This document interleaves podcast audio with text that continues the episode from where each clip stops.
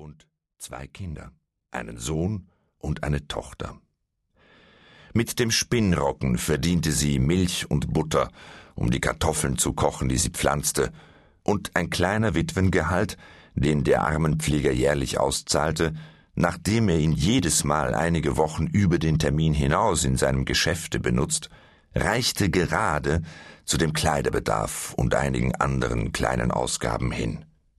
Dieses Geld wurde immer mit Schmerzen erwartet, indem die ärmlichen Gewänder der Kinder gerade um jene verlängerten Wochen zu früh gänzlich schadhaft waren und der Buttertopf überall seinen Grund durchblicken ließ. Dieses Durchblicken des grünen Topfbodens war eine so regelmäßige jährliche Erscheinung wie irgendeine am Himmel und verwandelte ebenso regelmäßig eine Zeit lang die kühle, kümmerlich stille Zufriedenheit der Familie in eine wirkliche Unzufriedenheit. Die Kinder plagten die Mutter um besseres und reichlicheres Essen, denn sie hielten sie in ihrem Unverstande für mächtig genug dazu, weil sie ihr ein und alles, ihr einziger Schutz und ihre einzige Oberbehörde war. Die Mutter war unzufrieden, dass die Kinder nicht entweder mehr Verstand oder mehr zu essen oder beides zusammen erhielten. Besagte Kinder aber zeigten verschiedene Eigenschaften. Der Sohn war ein unansehnlicher Knabe von vierzehn Jahren, mit grauen Augen und ernsthaften Gesichtszügen, welcher des Morgens lang im Bette lag, dann ein wenig in einem zerrissenen Geschichts- und Geographiebuche las und alle Abend, sommers wie winters, auf den Berg lief, um dem Sonnenuntergang beizuwohnen, welches die einzige glänzende und pomphafte Begebenheit war, welche sich für ihn zutrug. Sie schien für ihn etwa das zu sein, was für die Kaufleute der Mittag auf der Börse. Wenigstens kam er mit ebenso abwechselnder Stimmung von diesem Vorgang zurück, und wenn es recht rotes und gelbes Gewölk gegeben, welches gleich großen Schlachtheeren in Blut und Feuer gestanden und majestätisch manövriert hatte, so war er eigentlich vergnügt zu nennen. Dann und wann, jedoch nur selten, beschrieb er ein Blatt Papier mit seltsamen Listen und Zahlen, welches er dann zu einem kleinen Bündel legte, das durch ein Endchen alte Goldtresse zusammengehalten wurde.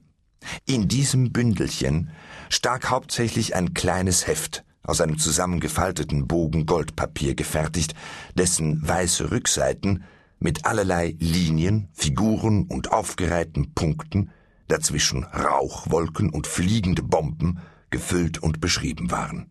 Dies Büchlein betrachtete er oft mit großer Befriedigung und brachte neue Zeichnungen darin an, meistens um die Zeit, wenn das Kartoffelfeld in voller Blüte stand.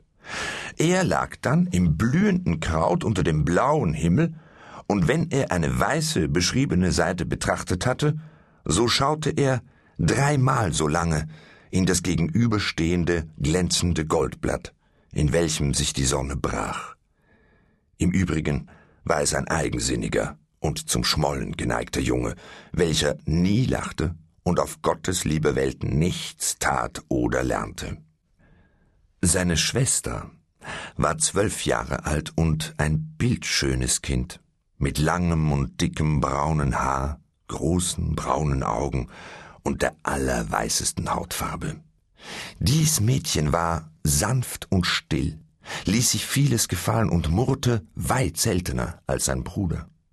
Es besaß eine helle Stimme und sang gleich einer Nachtigall.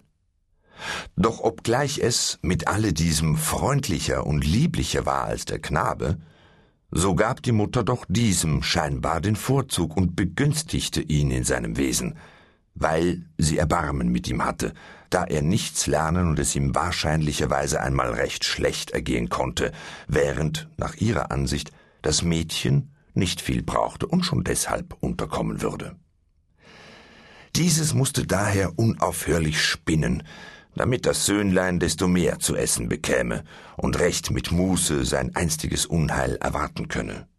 Der Junge nahm dies ohne weiteres an und gebärdete sich wie ein kleiner Indianer, der die Weiber arbeiten lässt. Und auch seine Schwester empfand hievon keinen Verdruss und glaubte